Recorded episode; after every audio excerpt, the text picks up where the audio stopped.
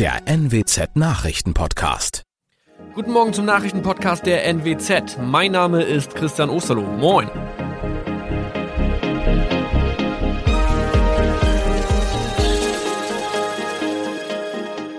Und das sind unsere regionalen Nachrichten am Morgen. Die Grünen wollen Moorstraße in Oldenburg umbenennen. Viereinhalb Jahre Gefängnis für Falschgoldhandel. Und Landkreis Kloppenburg meldet ersten Omikron-Fall. Der Name Moorstraße könnte laut den Oldenburger Grünen rassistisch aufgefasst werden. Deshalb fordern diese eine Umbenennung. Die Straße wurde allerdings nach Hermann Moor benannt, einem der ersten Siedler in der Gegend. Um Missverständnisse auszuschließen, beantragen die Grünen eine Änderung in Hermann Moor Straße. Dann müssten alle Anwohner ihre neue Adresse in ihren Pässen angleichen. Außerdem müssten Polizei, Feuerwehr, Rettungsdienste und Anbieter von Navigationssystemen informiert werden. Die Stadtverwaltung schlug vor, ein Zusatzschild mit Informationen zur Person Hermann Mohr anzubringen. So könne man alle Irritationen beseitigen.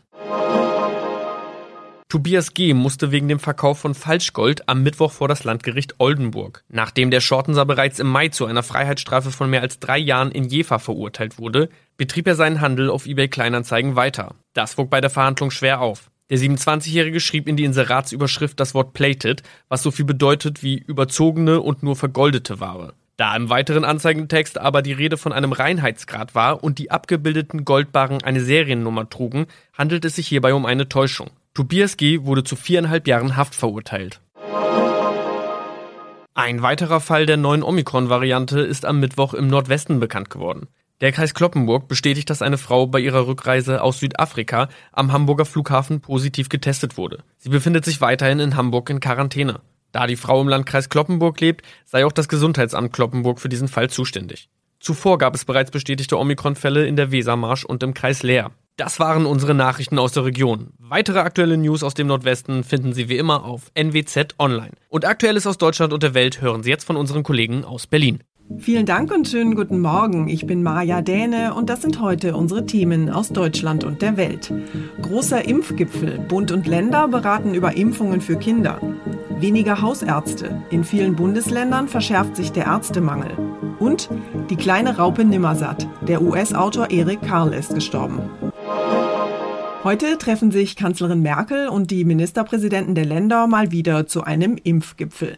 Unter anderem geht es darum, dass bald auch Kindern und Jugendlichen ab zwölf Jahren ein Impfangebot gemacht werden soll.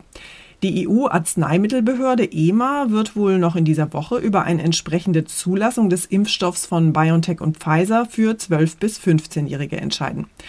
Viele Eltern sind allerdings skeptisch und auch die Experten der Ständigen Impfkommission wollen möglicherweise vorerst keine generelle Impfempfehlung für Kinder aussprechen. Meine Kollegin Jasmin Becker hat sich mit dem Thema Corona-Impfung für Kids mal näher beschäftigt. Jasmin, wie gefährdet sind denn Kinder und Teenager eigentlich an Corona zu erkranken? Nun ja, also sie können es auch kriegen. Wir wissen, dass Kinder und Jugendliche ähnlich ansteckend sind wie Erwachsene. Das zumindest sagt eine Studie unter der Leitung von Virologe Christian Drosten.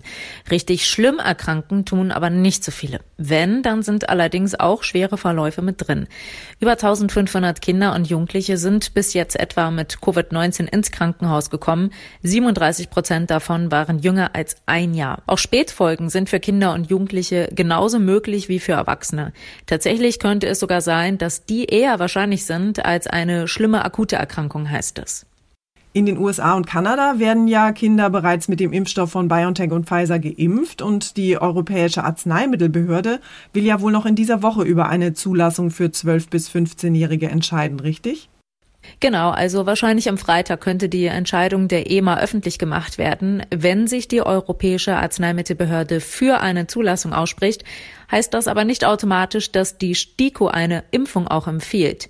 Kurz zur Erinnerung, STIKO-Empfehlungen gelten als medizinischer Standard. Die empfohlenen Impfungen bilden die Grundlage für die Schutzimpfungsrichtlinie und sind in der gesetzlichen Krankenversicherung mit drin. Gesundheitsminister Spahn will aber so oder so Kinder und Jugendliche schon bald in die Impfkampagne mit aufnehmen. Corona-Impfungen möglicherweise auch bald für Kids. Dankeschön, Jasmin. Und wir bleiben noch beim Thema Impfen. Im Moment scheint die Impfkampagne hier bei uns in Deutschland ja einigermaßen reibungslos zu verlaufen, sowohl in den Impfzentren als auch in den Arztpraxen.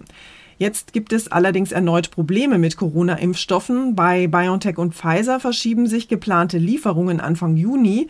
Und in dem Impfstoff des Herstellers von AstraZeneca haben Forscher aus Ulm jetzt Verunreinigungen durch Proteine entdeckt.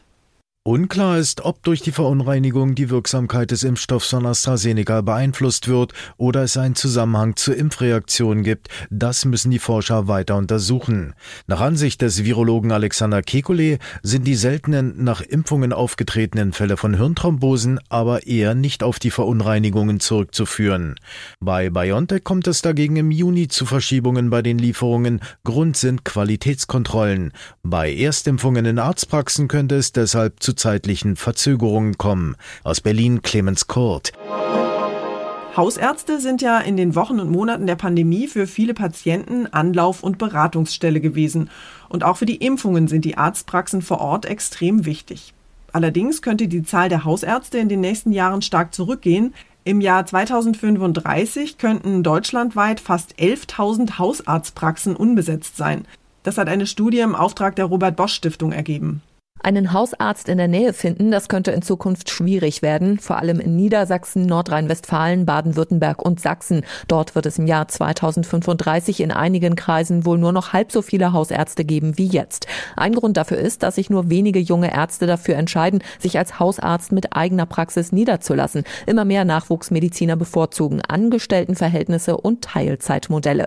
Die Autoren der Studie machen für das Problem auch Lösungsvorschläge. Unter anderem plädieren sie für lokale Gesundheits Gesundheitszentren mit Teams von Ärzten aus verschiedenen Fachrichtungen. Manja Borchert, Berlin. Und wir schauen noch kurz nach Italien. Am Lago Maggiore war ja am Sonntag eine Seilbahn abgestürzt und 14 Menschen waren bei dem Unglück ums Leben gekommen.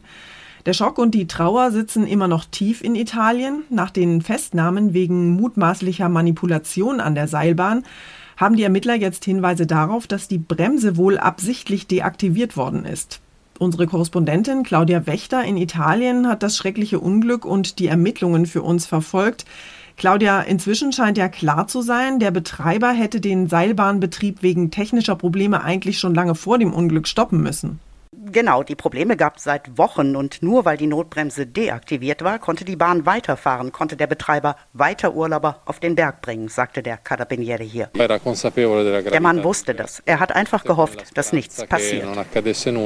Aber dann riss ein Stahlseil und die Kabine raste förmlich in den Abgrund. Der Kabelriss allein hätte nicht so viele Tote zur Folge gehabt. Glaubt der Carabiniere, er sprach von einem Desaster. Ein fünfjähriger Junge ist ja der einzige, der das Unglück überlebt hat. Wie geht es denn dem kleinen Jungen aus Israel inzwischen? Also die Ärzte sind im Moment vorsichtig optimistisch. Die haben heute damit begonnen, den kleinen Eltern, so heißt der Junge, aus dem künstlichen Koma zu holen. Er habe kurz die Augen geöffnet, heißt es aus der Klinik. Seine Tante sei bei ihm, auch ein Psychologe. Und irgendwann müssen die ihm irgendwie beibringen, dass seine Eltern tot sind, sein jüngerer Bruder. Man mag sich das überhaupt nicht vorstellen. Elternschicksal bewegt hier wirklich alle. Wenn Sie kleine Kinder haben, dann kennen Sie sie garantiert. Die kleine Raupe Nimmersatt, die sich durch Schokokuchen, eine saure Gurke, eine Wurst und einen Lolli frisst und sich am Ende in einen wunderschönen Schmetterling verwandelt. Das Bilderbuch von der kleinen Raupe Nimmersatt ist ein Weltbestseller. Der Autor Erik Karl ist jetzt im Alter von 91 Jahren gestorben. Geboren wird Eric Carl hier in den USA. Er ist sechs, als die Familie 1935 nach Stuttgart zieht, wo er die Kriegsjahre miterlebt und später an der Akademie der Bildenden Künste studiert. 1952 kehrt er nach Amerika zurück, wird aber fast direkt zum Koreakrieg eingezogen und landet in einer Feldpoststelle in Deutschland. Zurück in den USA verlegt er sich Anfang der 60er Jahre auf Kinderbücher. Seine kleine Raupe Nimmersatt verpuppt sich in über 60 Sprachen. Die Zahl verkaufter Exemplare wird auf rund 50 Millionen geschätzt. Sören Gies, USA. Unser Tipp des Tages heute für alle Mieter. Bezahlbare Wohnungen gibt es ja vor allem in Großstädten immer seltener und die Mieten steigen ständig. Passend dazu kam vor ein paar Tagen die Meldung von einer Mega-Fusion. Die beiden größten deutschen Wohnimmobilienkonzerne Vonovia und Deutsche Wohnen wollen sich nämlich offenbar zusammenschließen. Die Nachricht hat die Diskussionen um steigende Mieten und Wohnraum in Ballungsgebieten weiter angefacht. Mein Kollege Thomas Bremser aus unserer Serviceredaktion hat sich mal umgehört, was das denn ganz praktisch für Mieter bedeuten könnte. Thomas, wie groß ist denn die Angst, dass diese Fusion womöglich höhere Mieten bedeutet? Ja, die ist durchaus groß bei vielen Mieterinnen und Mietern, denn den beiden Konzernen gehören zusammen mehr als eine halbe Million Wohnungen, vor allem in Großstädten. Und einige fürchten, bei so einer Marktdominanz kann dieser neue Immobiliengigant, der da entstehen soll, die Preise weiter nach oben treiben. Ob das kurzfristig so kommt, ist aber eher unwahrscheinlich, denn bestehende Mietverträge können so einfach nicht geändert werden und der Wohnungsmarkt ist extrem aufgeteilt. Es gibt jede Menge private Vermieter, sodass der neue XXL-Vermieter am Ende gar nicht so viel Marktmacht hätte. Das Kartellamt muss den Plänen ja noch zustimmen, aber was sagen denn die beiden Konzerne zu den Sorgen der Mieterinnen und Mieter? Ja, die versuchen natürlich, die Sorgen zu zerstreuen und sprechen von einem mieterorientierten Unternehmen. Zur Wahrheit gehört natürlich auch, dass die Konzerne auf Profit aus sind. Klar, für Berlin haben sie schon konkrete Pläne, vermutlich weil dort der Gegenwind gerade am größten ist. Die Mieten sollen dort drei Jahre lang um höchstens ein Prozent jährlich steigen. Wenn die Wohnungen modernisiert werden, ist das ja auch immer ein guter Grund, die Mieten zu erhöhen. In diesen Fällen sollten die Mieten aber maximal um zwei Euro pro Quadratmeter steigen. Das kann sich allerdings auch läppern im Einzelfall. Dankeschön, Thomas. Und zum Schluss stöckeln wir heute mal über den Laufsteg. Denn heute Abend wird Modelmama Heidi Klum mal wieder Germany's Next Topmodel küren. Der Glamour hält sich diesmal allerdings in Grenzen. Keine Villa in Los Angeles, keine internationalen Modewochen Catwalks, keine Gala in New York. Corona-bedingt wurde die 16. Staffel von Germany's Next Topmodel fast komplett in Berlin gedreht.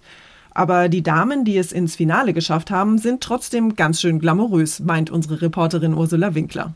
Die vier Mädels, wie Heidi ihre Kandidatinnen ja gerne nennt, sind total unterschiedlich. Äh, das Motto der Staffel war Diversity, also Vielfalt. Gesucht wurde nicht das klassische große Magermodel, sondern Typen, Personalities, wie man so schön sagt. Im Rennen sind noch Romina, die mit ihren 1,70 eigentlich etwas zu klein ist, Alex, die männlich zur Welt kam, Solin, die als Flüchtling aus Syrien nach Deutschland kam und Curvy-Model Dasha. Gute Chancen haben alle, aber wir wissen ja, nur eine kann Germany's Next Topmodel werden. Das war's von mir für heute. Ich bin Maja Däne und wünsche Ihnen allen einen entspannten Tag. Tschüss und bis morgen.